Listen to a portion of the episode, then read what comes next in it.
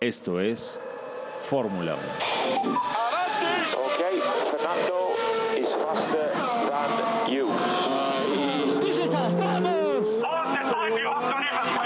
Toto? Yes. It's called a motor race. Steering wheel. Left the steering wheel, yeah. Hey.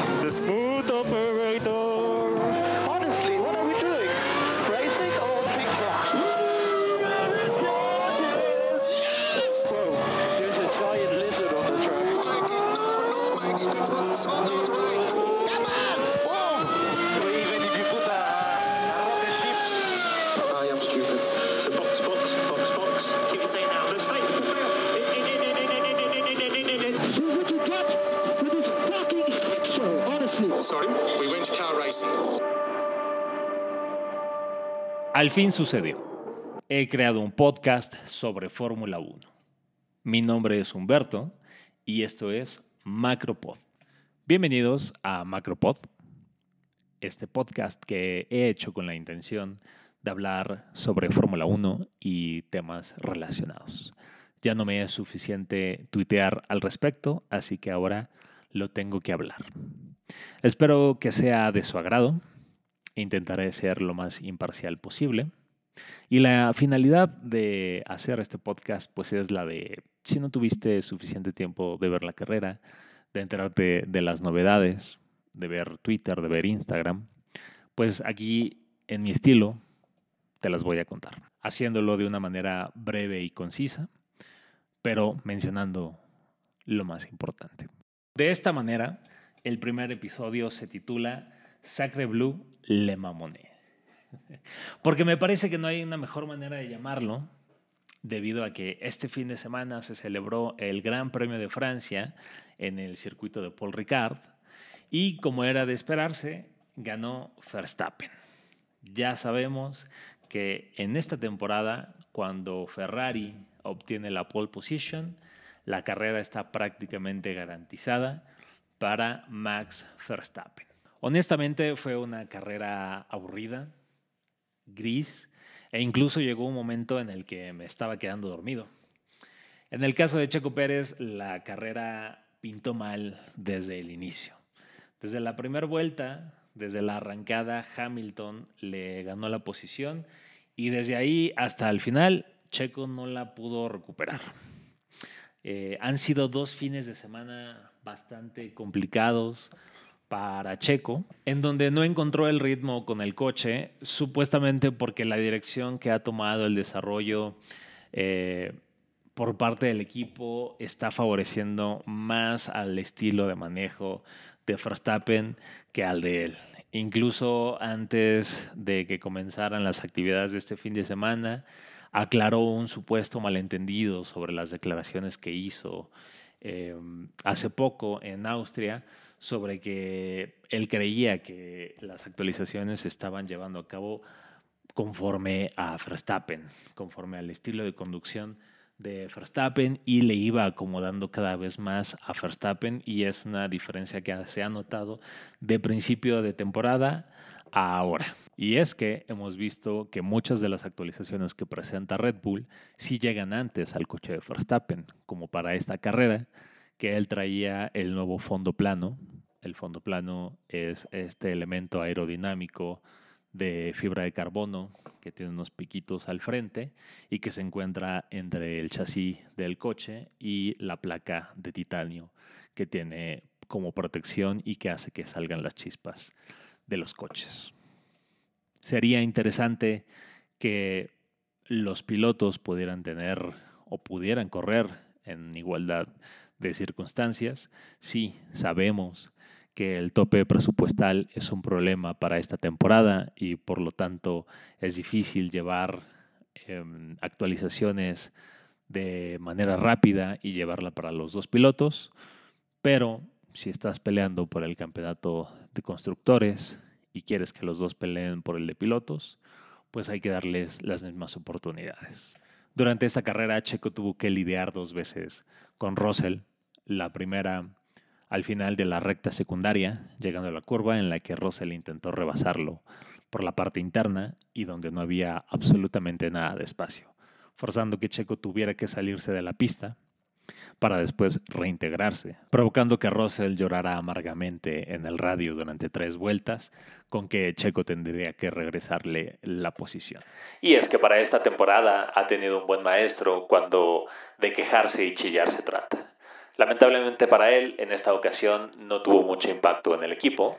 Tan así fue que el mismo Toto Wolf, mediante el radio, le dijo que mejor dejara de quejarse y se centrara en correr. La segunda fue al final de la carrera cuando el safety car salió a pista. Hay que recordar que durante bandera amarilla y safety car no se puede rebasar y que para este caso dirección de carrera supuestamente dice que hubo un fallo en el sistema de Virtual Safety Y es que Car. para esta temporada ha tenido un buen maestro estaban sobre desfasadas las notificaciones, el parpadeo de luces amarillas y verdes en la pista y en los volantes de cada piloto. Checo dice que eh, el volante le indicaba que primero Safety Car se iba a ir a los pits en tal curva y después eso cambió. Creó confusión y no supo realmente en qué momento se iba a reiniciar la carrera. Es cierto que dirección de carrera tardó bastante, tardó demasiado en reiniciar la carrera, cerca de un minuto, por ahí alcancé a ver en algunos tweets. Y es verdaderamente lamentable que los resultados de la carrera y sobre todo de el podium se estén viendo afectados por errores que comisarios y que dirección de carrera ha cometido. Quizá esto no pasaría con Masi, pero es algo que no sabremos. Checo puso un tweet en donde reconoce que no tuvieron el ritmo esperado para este fin de semana, pero que era lamentable que un fallo en el sistema de Virtual Safety Car y que un fallo con dirección de carrera afectara y arruinara el resultado de su carrera. Christian Horner, jefe del equipo Red Bull, lo respaldó, dijo que fue una situación frustrante, sobre todo considerando que para el reinicio de la carrera eh, Checo venía manteniendo el tiempo delta, mientras que Russell ya traía 30 kilómetros de ventaja en la velocidad. El doctor Marco también hizo lo propio respecto a los comentarios. Se aventó uno bastante polémico en donde dijo que quizá Checo había bebido demasiado tequila la noche anterior. Bastante fuera de lugar, pero bueno, ya sabemos cómo es de polémico el doctor Marco. Habrá que estar atentos sobre lo que sucede esta semana, sobre si Red Bull decide protestar o no. Seguramente para el viernes, antes de las primeras prácticas en Hungría, sabremos si procedió o no. Es lamentable que nuevamente un piloto se vea afectado por dirección de carrera. Ya sucedió durante las qualis de Austria para Checo Pérez, en la que se salió de pista y tardó dirección de carrera en penalizarlo. Y ya sucedió ahora durante el Gran Premio de Francia. Esperemos esto mejore y que no siga influyendo en los resultados y en las carreras de los pilotos. Virutas de Goma ha comentado en Twitter durante la semana. Si no lo conocen, síganlo. Es uno de los grandes expertos sobre automovilismo y Fórmula 1 en arroba virutas de goma en Twitter. Comentó que está próximo a implementarse un nuevo sistema que permitirá saber y ayudar de una forma más precisa si un piloto se está saliendo de la pista o no. También el director de cámaras tuvo un desempeño bastante pobre. Nos perdimos de los pocos adelantamientos que hubo y nos perdimos del avance de Sainz desde el fondo de la parrilla hasta los primeros lugares. Como comenté al inicio de este episodio, desde las prácticas Verstappen estaba teniendo buenos tiempos eh, con tanque lleno. O sea, estaba teniendo buenas simulaciones sobre lo que podría pasar en carrera.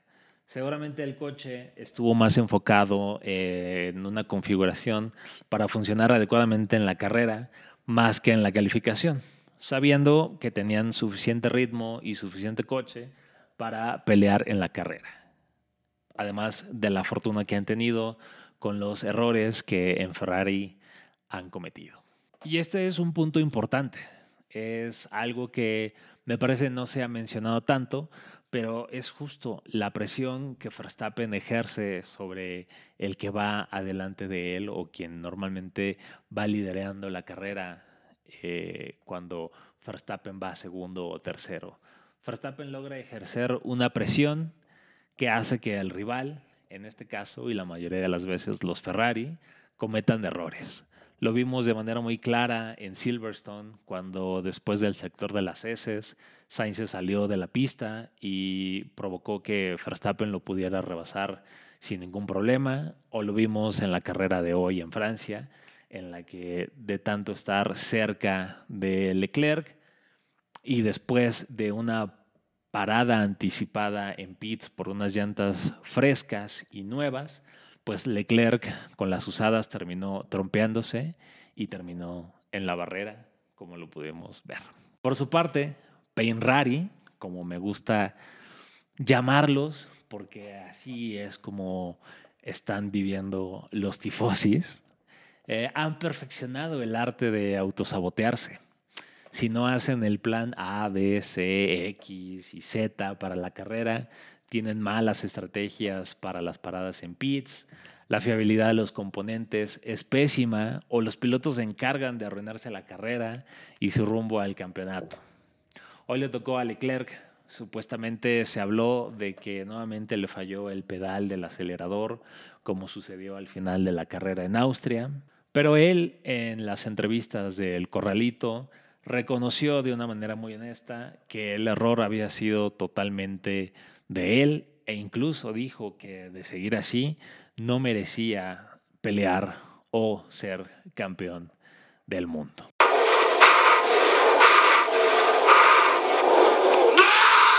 Ahí tienen el grito de Leclerc después de estrellarse, del perro coraje, del nivel de estupideces que está sucediendo en Penrari y que pues eh, se va a hacer meme hasta cansarse ese audio. Es una pena porque este es uno de los mejores Ferraris que se ha visto desde que Kimi Raikkonen fue campeón.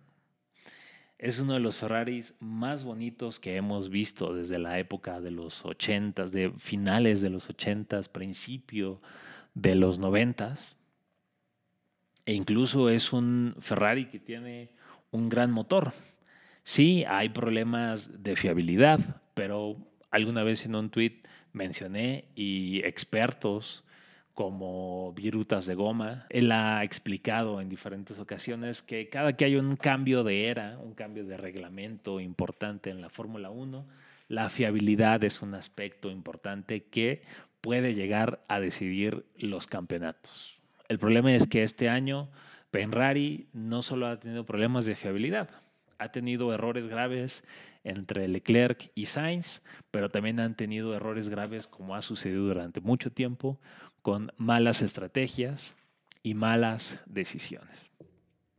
Y en este aspecto también es importante mencionar lo que ha conseguido Mercedes, que si bien el coche es malo, incluso pintaba como un mugrero a principio de temporada y que ha mejorado por algunas cuestiones curiosas en las últimas carreras.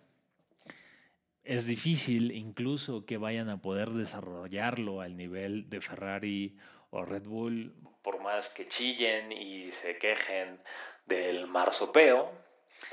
Pues bueno, han sabido aprovechar los errores que los otros equipos han cometido e incluso han capitalizado esos lugares en el podium que tan suertudamente les ha tocado. Eso sí, es muy reconocible y es totalmente aplaudible la fiabilidad de Mercedes. No le falla nada, ni el motor ni los componentes. Lento pero seguro. Pero, eh, por lo menos, eh, problemas mecánicos y de fiabilidad no han tenido alguno. Lamentablemente para los fans de Lulu Hamilton, pues eh, se ha exhibido respecto a que siempre en su carrera tuvo coches que eran altamente competitivos y que estaban cercanos a la perfección y que ahora que tiene por primera vez un coche bastante malo, pues está exhibiendo algunas carencias como piloto. Otros puntos relevantes eh, sobre lo que sucedió en esta carrera, que como comento tampoco hubo muchos porque fue bastante gris. Eh, fue el golpe que le dio con a su noda en las primeras vueltas, incluso eh, en, la primera, me parece. Le terminó agujerando el sidepod. El sidepod es esta parte lateral de un coche de Fórmula 1 que tiene unas grandes entradas de aire, dependiendo la configuración, dependiendo el diseño de cada coche.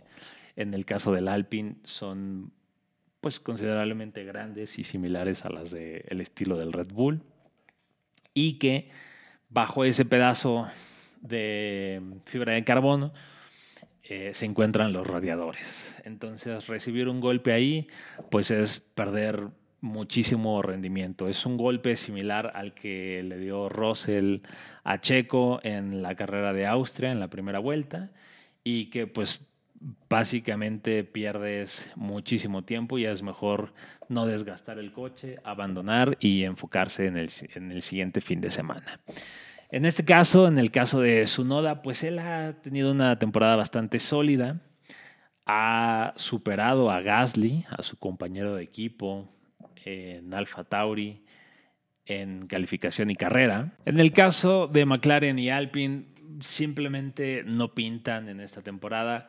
Los franceses se encargan de vender puro humo y en lugar de ser el plan, pues son el flan. Desaprovechando el talento de Alonso y pues el talento, si así lo podemos llamar, de Ocon. Eh, incluso el mismo Alonso ha mencionado que el equipo debería enfocarse en el desarrollo del coche del próximo año en lugar del actual, porque simplemente no están teniendo la competitividad que han prometido y pues pelear en, me- en media tabla no les está generando mucho que digamos. Quizás sumar unos cuantos puntos para terminar lo más arriba posible en el campeonato y sabemos que entre más arriba se esté, se termine en el campeonato, pues más dinero va a recibir ese equipo para el presupuesto del siguiente año. No nos podemos olvidar de Alfa Romeo y de Haas con Gunther Steiner, que pues por lo menos en esta carrera ni sus luces. Igual que Aston Martin, que el coche pues está muy bonito, ese verde inglés de carreras, se ve muy bonito con el verde amarillo fosforescente que por fin lograron ponerle, a diferencia de la temporada pasada. Y que como vimos eh, después, durante España, trajeron esta nueva especificación de chasis, de coche, que era muy similar al Red Bull. Pero no solo es eso, necesitas el genio de Adrian Newey, la creatividad de Adrian Newey, el motor de Ferrari, el motor de Red Bull, y necesitas poder desarrollar el coche de una manera adecuada. Cosa que con Aston Martin no se ve que vaya a pasar, sobre todo cuando está ahí Stroll tomando las decisiones fuertes e importantes. Y que bueno, pues en esta temporada, o por lo menos en la carrera de Francia, terminaron Vettel y Stroll peleando el último punto en la décima posición. Por cierto, antes de la carrera, una reportera brasileña aseguraba que Paul Ricard quedará fuera del calendario para la próxima temporada. Honestamente me parece bien, me parece un circuito muy X, desabrido, bastante pinche pues. No sé si será con la intención de integrar nuevamente a Manicur, un circuito más legendario que Paul Ricard, que se corrió bastante tiempo hasta por allá de 2007, 2008, que ganó Ferrari la última vez, si no mal recuerdo. Debe haber sido Kimi o Massa. Y que pues tiene más credenciales para estar en Fórmula 1 que el propio Paul Ricard con sus líneas de colores que supuestamente frenan coches y hoy no funcionaron mucho, al menos para Leclerc. O quizás sea con la intención de poder mantener a Spa Francorchamps en el calendario. No estoy seguro. De lo que sí lo estoy es que a todos, a los que nos gusta la Fórmula 1, Spa tiene que estar en el calendario sí o sí. Hay carreras, hay circuitos que son prescindibles, pero los más legendarios como Spa Francorchamps es uno que no puede faltar. Me parece un circuito grandioso y es uno de mis favoritos. Finalmente, quiero hacer mención del gran fin de semana que tuvo Pato Ward. El sábado logró el segundo lugar en la primera carrera en el óvalo de Ohio. Y hoy, el domingo, ganó la carrera. Hizo un carrerón tremendo. Los óvalos son muy complicados. El óvalo de Ohio es bastante reducido a comparación de lo que comúnmente se corre en NASCAR o en IndyCar, pero se prestó para tener buenas condiciones de carrera. En el caso de hoy, Pato Ward estuvo entre tercero y segundo lugar durante gran parte de la carrera. Fueron 200 vueltas hasta que New Garden se estrelló, algo así como Leclerc, pero a diferencia de Leclerc, él no se equivocó como piloto, sino tuvo una falla mecánica.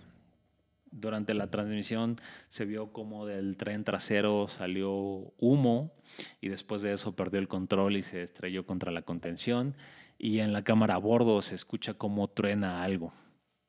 Entonces, al parecer, pues fue un problema con la caja de cambios, algún componente del motor y ahí al tronar perdió toda la potencia, perdió el control del coche y se estrelló.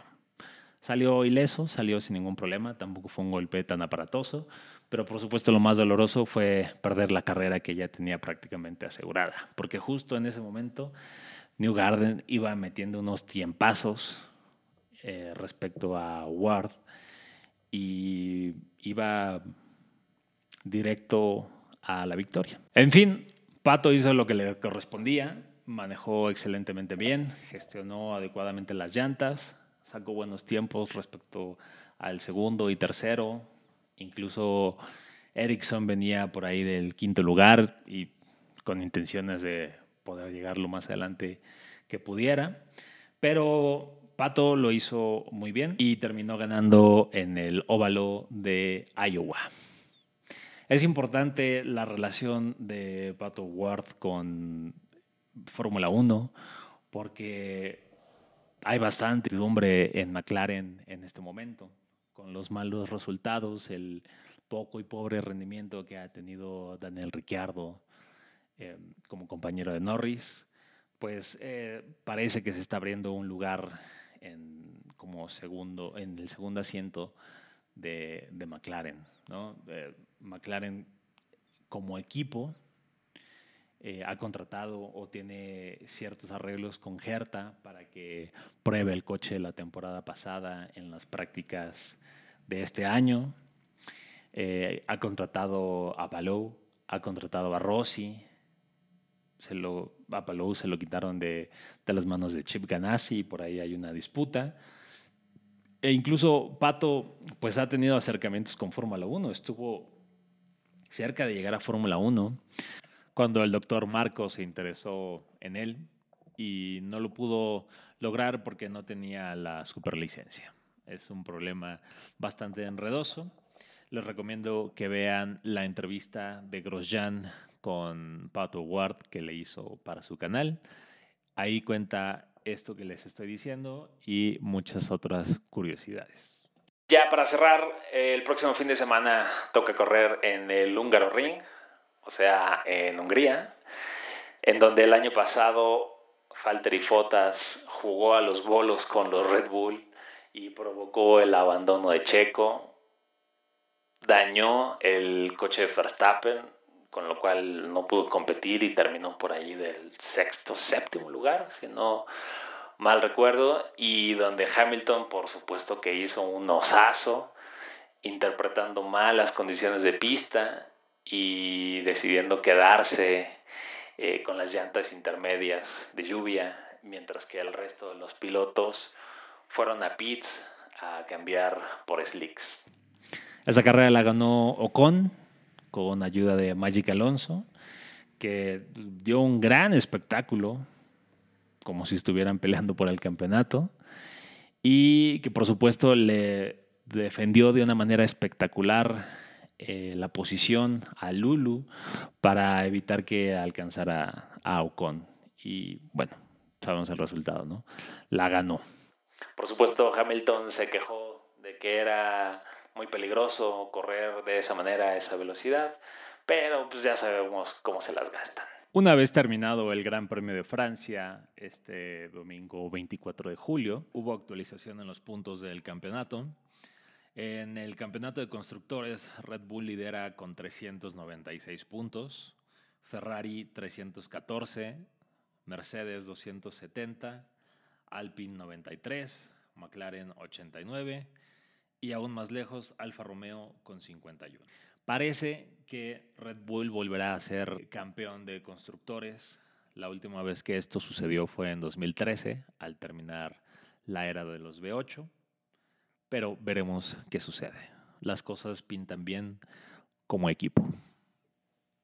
En el caso de los pilotos, Verstappen consolidado en el primer lugar con 233 puntos, una buena ventaja sobre Leclerc, que lamentablemente superó a Checo, a el viejo sabroso, y ahora tiene 170 puntos. Checo en tercero con 163, Sainz con 144, Russell 143, Hamilton 127 y en el séptimo Lando Norris con 70 puntos. Un poco más cerrado entre el cuarto y el sexto. Veremos qué pasa. Sin más por el momento, nos escuchamos la próxima semana a ver qué tal el Gran Premio de Hungría. También hay carrera de indicar, así que esperemos que le vaya bien a Pato. Escuchen este episodio, déjenme sus comentarios. Por favor, sigan al podcast en Twitter y en Instagram, arroba macropodf1 en las dos. Díganme qué les pareció, qué se podría mejorar, qué les gustaría escuchar, en qué tema quisieran que se profundizara más. Muchas gracias por escucharme. Les seguimos la próxima semana. Esto fue Macropod. You confirm you understood that message? Yeah, but this has to be done. Fuck no one listen to me? I'm not dreaming, right? Well done, Pajarote. Sweat, sweat. Okay, what damage do you have? Uh, talent. fucking look like rock stars, so. And now we are a fucking bunch of wankers. Yeah, bunch of fucking clowns here. See you later. Please,